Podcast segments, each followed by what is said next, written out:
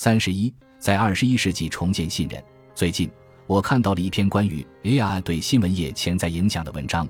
我认为有必要在这里呈现这篇文章的完整内容。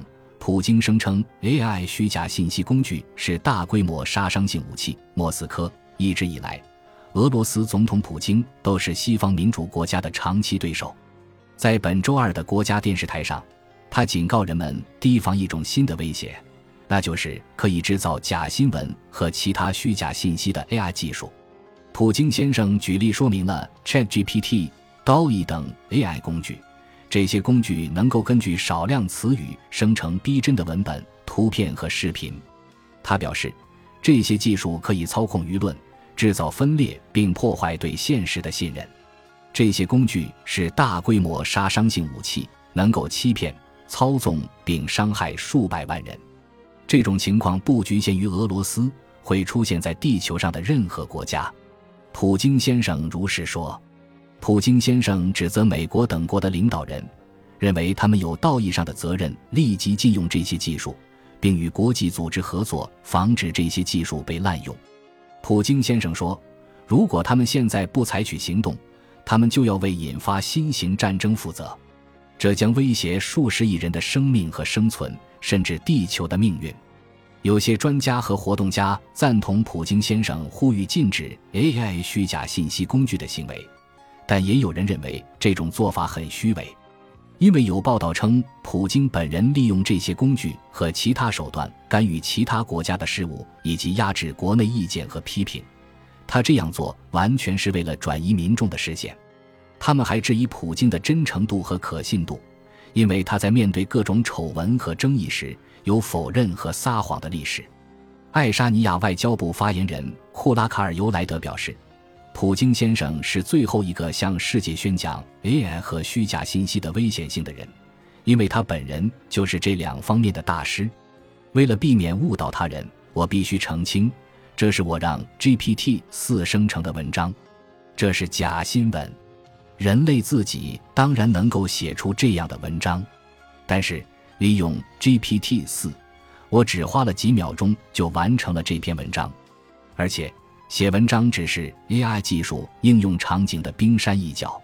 实际上，在所有可能对新闻业产生负面影响的大语言模型应用中，大规模的虚假信息排在首位，紧随其后的是可能导致大批新闻工作者被淘汰。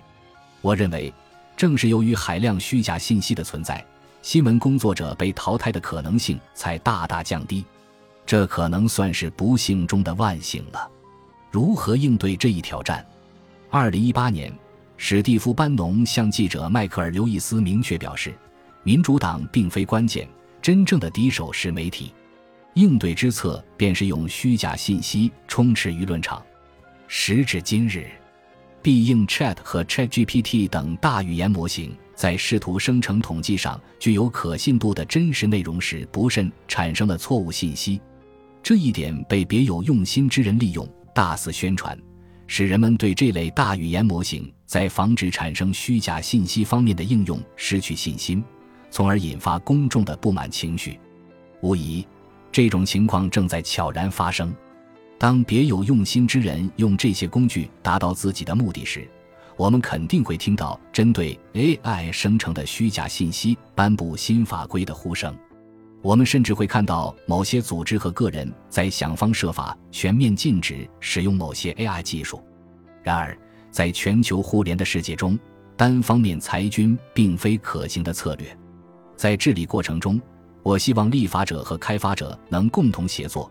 着眼于 AI 技术的长期发展，而不是以将风险降至最低的名义阻碍它的进步。我们不能因为害怕 AI 技术的负面影响而将它全盘否定。我坚信，无论事态如何发展，消除由 AI 生成的和人为制造的虚假信息的有效策略，涉及利用 AI 工具来检测此类内容。我还相信，向舆论场填充真实信息同样重要，甚至可能更为关键。这意味着什么呢？本质上，我们需要确保寻求真相的任何人都能很容易地获得准确、透明和真实的信息。维基百科在诸多方面都是不错的选择。它是一个基于事实的庞大信息库，具有透明且严格的添加和编辑信息的流程。在维基百科中，更详实的信息来源始终触手可及。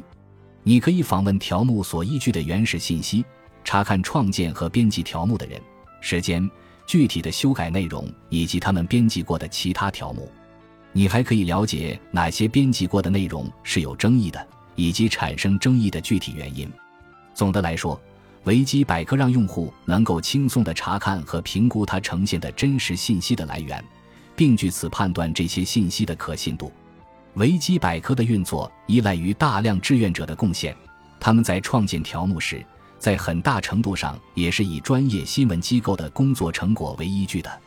如果没有成千上万家专业新闻机构在过去一百多年里追求真相的路上产出的内容，维基百科就不会成为今天这样的宝贵资源库。当然，维基百科只是众多网站中的一个。要想让真实信息充斥舆论场，需要多方的共同努力。新闻机构在其中可以并且应该发挥关键作用，这需要他们能够不断创新，与时俱进。新闻机构深知虚假信息的增长对他们自身价值的影响。二零一七年，CNN 开启了一场为期多年的营销活动，表明事实优先的立场。纽约时报也进行了长期的广告宣传活动，传达真相并非易得和真相值得追求的信息。